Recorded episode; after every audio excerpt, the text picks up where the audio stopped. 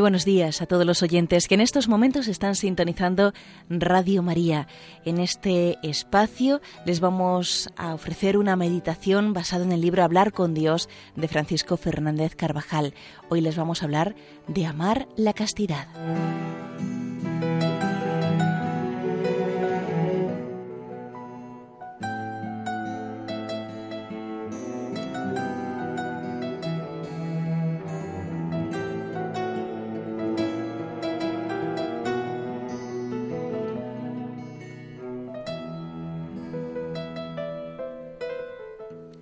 Vinieron los saduceos, que niegan la resurrección de los muertos, para proponer a Jesús una cuestión que, según ellos, reducía al absurdo esa verdad admitida comúnmente por el resto de los hebreos.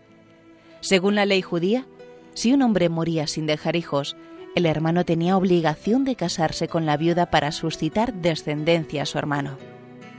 Las consecuencias de esta ley se presentaban como un argumento aparentemente sólido contra la resurrección de los cuerpos. Pues si siete hermanos habían muerto sucesivamente sin dejar descendencia, en la resurrección, ¿de quién será esposa?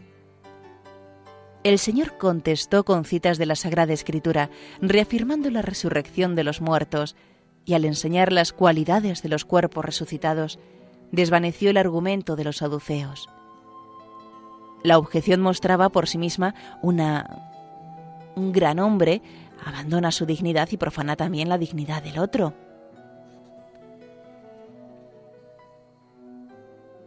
Se veía una ignorancia en el poder de Dios para glorificar los cuerpos del hombre y de la mujer a una condición semejante a la de los ángeles, que siendo inmortales no necesitan la reproducción de la especie.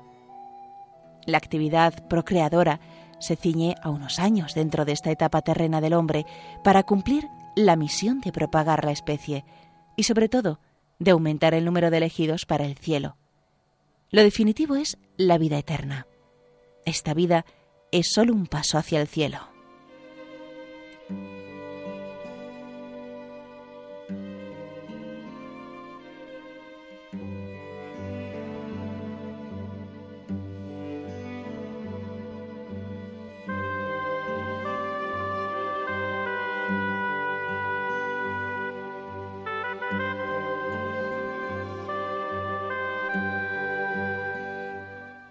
Mediante la virtud de la castidad o pureza, la facultad generativa es gobernada por la razón y dirigida a la procreación y unión de los cónyuges dentro del matrimonio.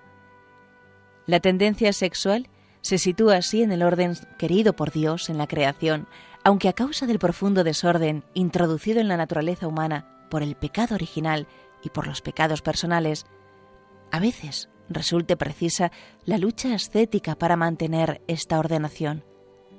La virtud de la castidad lleva también a vivir una limpieza de mente y de corazón, a evitar aquellos pensamientos, afectos y deseos que apartan del amor de Dios según la propia vocación. Sin la castidad es imposible el amor humano y el amor a Dios. Si la persona renuncia al empeño por mantener esta limpieza de cuerpo y de alma, se abandona la tiranía de los sentidos y se rebaja a un nivel infrahumano parece como si el espíritu se fuera reduciendo, empequeñeciendo, hasta quedar en un puntito. Y el cuerpo se agranda, se agiganta hasta dominar. Y el hombre se hace incapaz de entender la amistad con el Señor. En los primeros tiempos, en medio de un ambiente pagano hedonista, la Iglesia amonestó con firmeza a los cristianos sobre los placeres de la carne, que como crueles tiranos, después de envilecer el alma de la impureza, la inhabilitan para las obras santas de la virtud. La pureza dispone el alma para el amor divino, para el apostolado.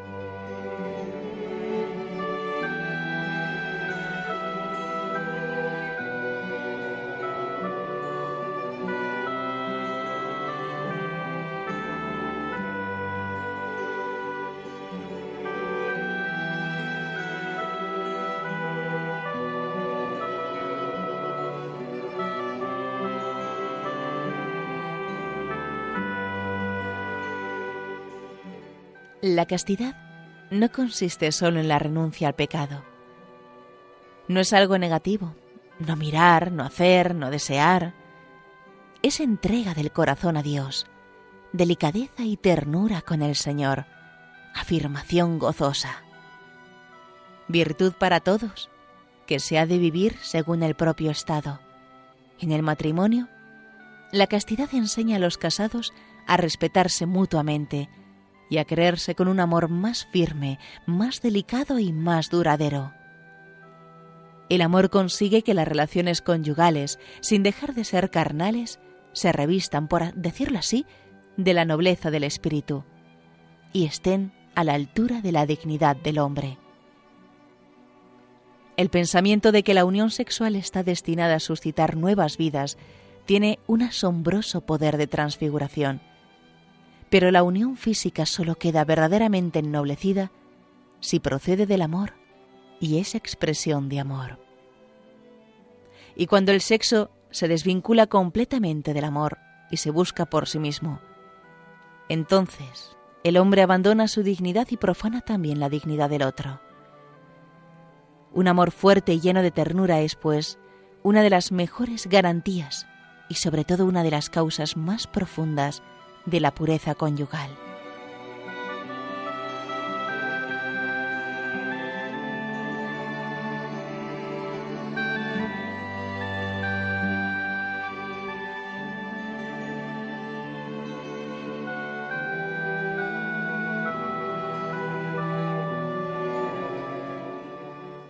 Pero hay todavía una causa más alta.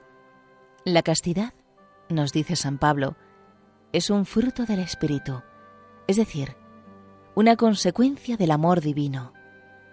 Para la guarda de la pureza en el matrimonio hace falta no solo un amor delicado y respetuoso por la otra persona, sino sobre todo un gran amor a Dios.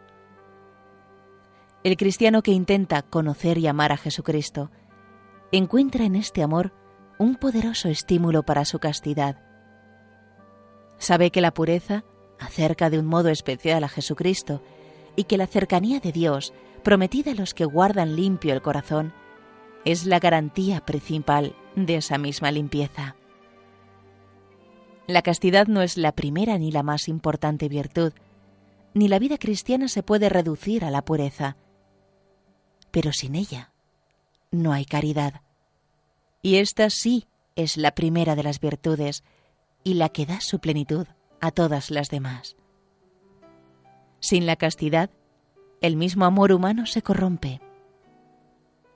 Quienes han recibido la llamada a servir a Dios en el matrimonio se santifican precisamente en el cumplimiento abnegado y fiel de los deberes conyugales, que para ellos se hace camino cierto de unión con Dios.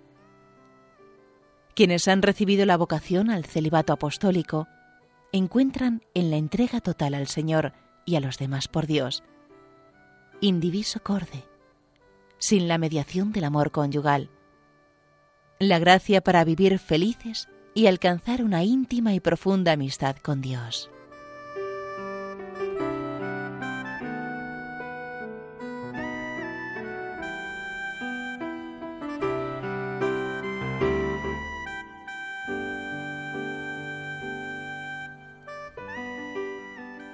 Si miramos hoy a Nuestra Señora, y en este día de la semana, el sábado, muchos cristianos la tienen especialmente presente, vemos que en ella se dan de modo sublime esas dos posibilidades que en el resto de las mujeres se excluyen, la maternidad y la virginidad.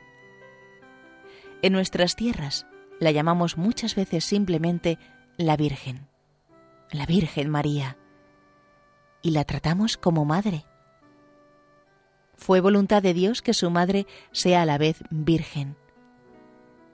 La virginidad ha de ser, pues, un valor altísimo a los ojos de Dios y encierra un mensaje importante para los hombres de todos los tiempos. La satisfacción del sexo no pertenece a la perfección de la persona. Las palabras de Jesús, cuando resuciten de entre los muertos, ni se casarán ni serán dadas en matrimonio, indican que hay una condición de vida sin matrimonio en la que el hombre, varón y mujer, haya un tiempo la plenitud de la donación personal y la comunión entre las personas gracias a la glorificación de todo su ser en la unión perenne con Dios. Cuando la llamada a la continencia por el reino de los cielos encuentra eco en el alma humana, no resulta difícil percibir allí una sensibilidad especial del espíritu humano, que ya en las condiciones terrenas parece anticipar aquello de lo que el hombre será partícipe en la resurrección futura. La virginidad y el celibato apostólico son aquí en la tierra un anticipo del cielo.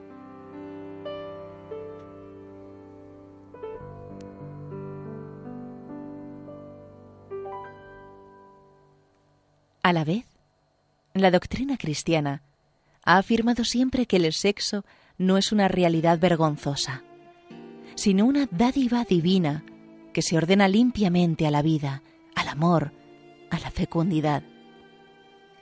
Ese es el contexto, el trasfondo en el que se sitúa la doctrina cristiana sobre la sexualidad. Nuestra fe no desconoce nada de lo bello, de lo generoso, de lo genuinamente humano que hay aquí abajo. Quienes entregan a Dios por amor todo su ser, sin mediar un amor humano en el matrimonio, no lo hacen por supuesto valor negativo del matrimonio, sino en vista del valor particular que está vinculado a esta opción y que hay que descubrir y aceptar personalmente como vocación propia. Y por esto Cristo dice, el que pueda entender, que entienda. El Señor ha dado a cada uno una misión aquí en la vida. Su felicidad está en cumplirla acabadamente, con sacrificio y alegría.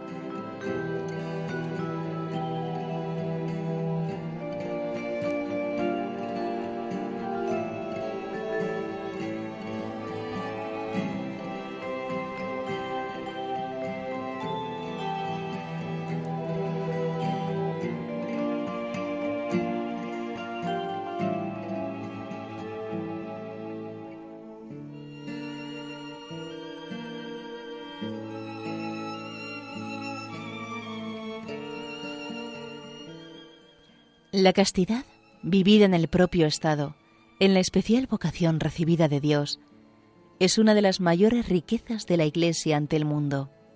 Nace del amor y al amor se ordena. Es un signo de Dios en la tierra. La continencia por el reino de los cielos lleva sobre todo la impronta de la semejanza con Cristo, que, en la obra de la redención, hizo él mismo esta opción por el reino de los cielos. Los apóstoles, apartándose de la tradición de la antigua alianza, donde la fecundidad procreadora era considerada como una bendición, siguieron el ejemplo de Cristo, convencidos de que así le seguían más de cerca y se disponían mejor para llevar a cabo la misión apostólica recibida. Poco a poco, fueron comprendiendo, nos recuerda Juan Pablo II, cómo de esa continencia se origina una particular fecundidad espiritual y sobrenatural del hombre que proviene del Espíritu Santo. Quizá en el momento actual a muchos les puede resultar incomprensible la castidad y mucho más el celibato apostólico y la virginidad vividas en medio del mundo. También los primeros cristianos tuvieron que enfrentarse a un ambiente hostil a esta virtud. Por eso, parte importante del apostolado que hemos de llevar a cabo es el de valorar la castidad y el cortejo de virtudes que la acompañan. Hacerla atractiva con un comportamiento ejemplar y dar la doctrina de siempre de la Iglesia sobre esta materia que abre las puertas a la amistad con Dios hemos de cuidar, por ejemplo, los detalles de pudor y de modestia en el vestir, en el aseo, en el deporte. La negativa tajante a participar en conversaciones que desdicen de un cristiano. El rechazo de espectáculos inmorales. Y sobre todo, hemos de dar el ejemplo alegre de la propia vida. Con nuestra conversación, hemos de poner manifiesto descaradamente cuando sea necesario la belleza de esta virtud y los innumerables frutos que de ella se derivan. la mayor capacidad de amar, la generosidad, la alegría, la finura del alma. Hemos de proclamar a los cuatro vientos que esta virtud es posible siempre si se ponen los medios que nuestra Madre la Iglesia ha recomendado durante siglos. El recogimiento de los sentidos, la prudencia atenta para evitar las ocasiones, la guarda del pudor, la moderación en las diversiones, la templanza, el recurso frecuente a la oración, a los sacramentos y a la penitencia, la recepción frecuente de la Sagrada Eucaristía, la sinceridad y sobre todo un gran amor a la Virgen Santísima.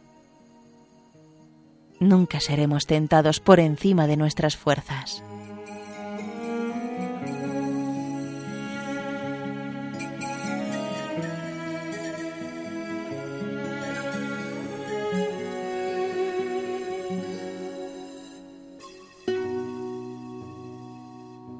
Al terminar nuestra oración, acudimos a Santa María, Madre del Amor Hermoso, que nos ayudará siempre a sacar un amor más firme aún de las mayores tentaciones.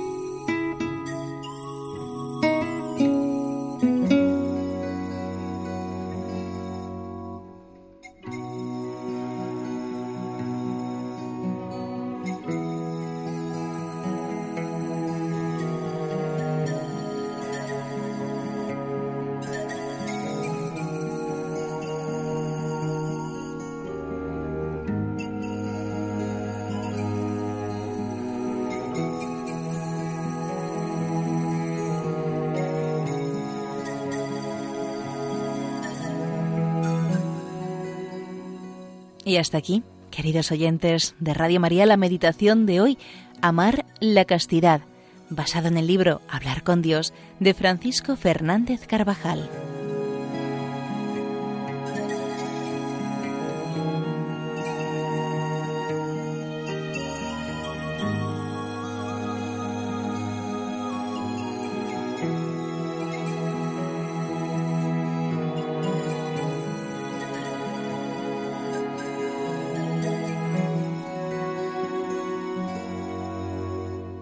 Les invitamos a que sigan en nuestra compañía en esta programación especial que les estamos ofreciendo estos días. Volveremos en unos momentos para conectar enseguida con Benín, donde está ahora mismo el Santo Padre.